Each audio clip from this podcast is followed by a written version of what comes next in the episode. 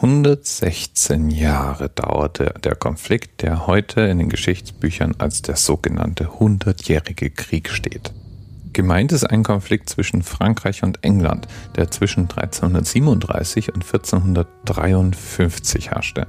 Gestritten hat man damals um Grund und Boden, weil große Teile Frankreichs in britischer Hand waren und die Briten mitregiert haben. Um die französische Thronfolge ging es auch und dann kam dazu noch ein Konflikt innerhalb Frankreichs, bei dem es um den Einfluss der Bourguignons und der Armagnacs ging. Ach, und um Schottland ging es nebenher auch noch. Ganz allgemein kann man gar nicht sagen, dass das ein großer Krieg gewesen wäre, sondern es war eine ganze Reihe von Schlachten und Auseinandersetzungen, die in diese großen Themen einsortiert werden können. Es war eine sehr unruhige Zeit.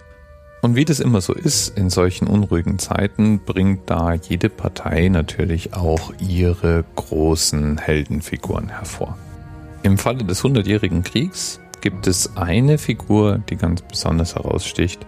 Und das ist Jeanne d'Arc. Die Frau, die auch unter dem Namen Jungfrau von Orléans bekannt ist.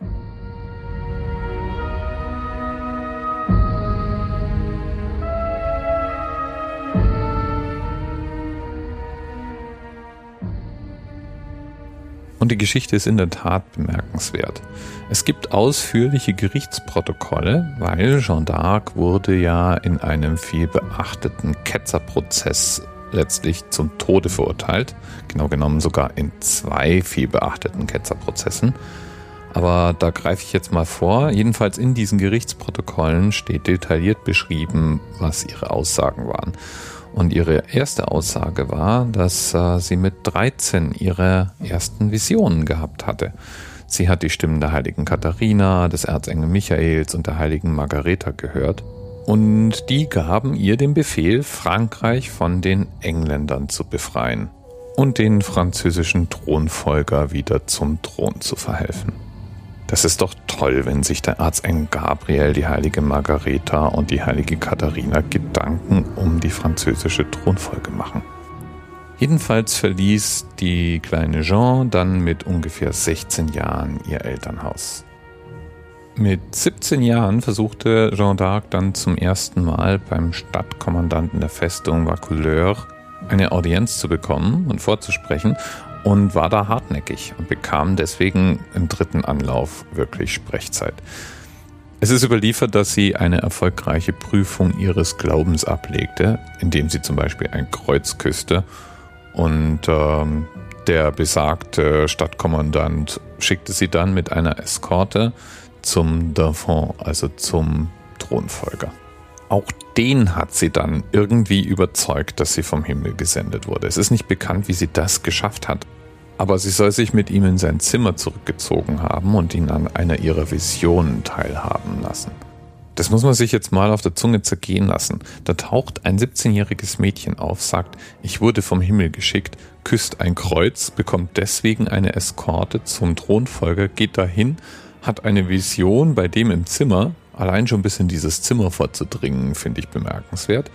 Und als Ergebnis lässt dann dieser Thronfolger Jean d'Arc drei Wochen lang von geistlichen und hochgestellten Persönlichkeiten auf ihre Glaubwürdigkeit prüfen.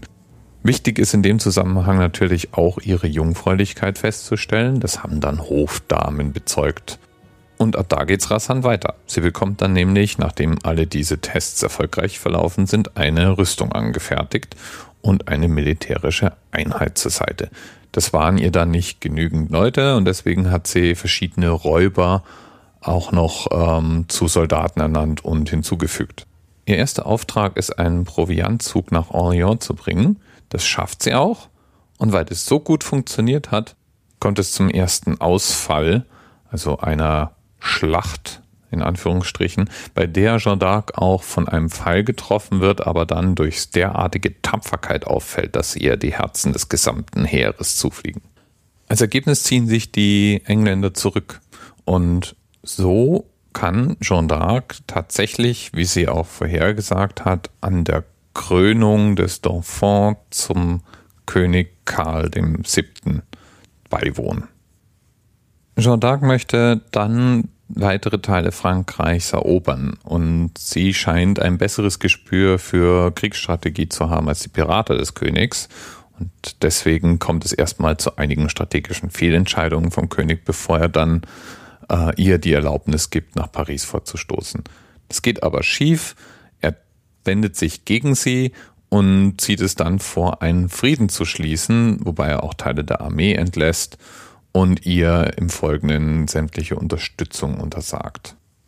Jeanne d'Arc wird verraten und irgendwann für eine spektakuläre Summe an die Engländer verkauft, die ihr den Prozess machen. Und zwar einen Ketzerprozess. Vorwürfe sind Dinge wie Feenzauber, Gebrauch der Alraunenwurzel, Häresie, Anbetung von Dämonen, Sie kann von den 67 Anklagepunkte bis auf 12 alle abweisen und das obwohl sie keinen Verteidiger zur Seite gestellt bekommt.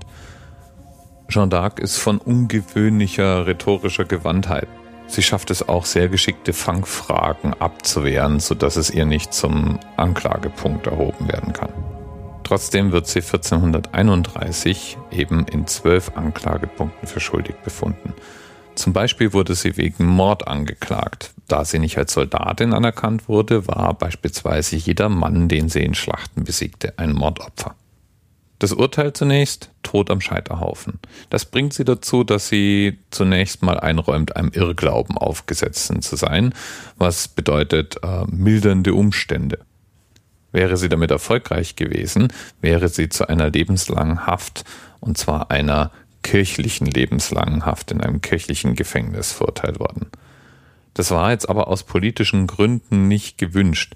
Das englische Königshaus hätte es gerne etwas deutlicher gehabt. Und so wird der Prozess nochmal durchgeführt. Das Ziel diesmal nachzuweisen, dass sie eine unbelehrbare Ketzerin ist. Einer der Beweise, der dann zu ihrer Verurteilung führt, ist etwa, dass sie in ihrer Gefängniszelle wieder Männerkleidung angelegt hatte das war etwas, was schon im ersten Prozess sehr zu ihrem Nachteil ausgelegt worden war. Und es endete auch nichts, dass Jean d'Arc angab, ihr wurde in der Zelle schlicht keine Wahl gelassen, nachdem man ihr alle Kleider bis auf Männerkleider weggenommen hatte und sie, um ihre Tugend zu schützen, sich ja nun mal irgendwie kleiden musste. Abschließend wird sie auf jeden Fall verurteilt und am 30. Mai 1431 am Scheiterhaufen verbrannt. Ihre Asche wurde in Nissen gestreut, um zu verhindern, dass aus ihren Überbleibseln Reliquien werden, was aber nicht verhindern konnte, dass Jeanne d'Arc schon damals zu einer Nationalheldin geworden war. 24 Jahre später, nachdem der Hundertjährige Krieg zugunsten Frankreichs geendet hatte, wurde der Prozess dann auch auf Bestreben von Jeans Mutter nochmal neu aufgerollt und sie wurde komplett rehabilitiert. Heute ist sie eine französische Ikone der Stoff von Geschichten und Büchern und die Schutzpatronin von Frankreich, Orléans, für die Telegrafie und für den Rundfunk. Und ich weiß es ja jetzt nicht genau, ob da ein Unterschied zu machen ist, aber vermutlich wären Podcasts da auch noch mit reingerechnet. Ach und heilig gesprochen ist sie natürlich auch alles in allem eine unglaubliche Geschichte. Und eine Geschichte, von der es schwer fällt, sich vorzustellen, dass die sich nochmal irgendwie wiederholen könnte. Aber, anders als viele andere derartigen Geschichten, immerhin weitgehend aktenkundig. Schon damals gab es viele Aufzeichnungen und wir haben eine Menge dieser Aufzeichnungen. Das bedeutet, es gab sie wirklich und vieles, was wir von ihr wissen, hat wirklich so oder so ähnlich stattgefunden. Bis bald. TMRS 10, 9, 8. The experience of 47 individual medical officers. Was hier über die Geheimzahl der Illuminaten steht. Und die 23. Und die 5. Wieso die 5? Die 5 ist die Quersumme von der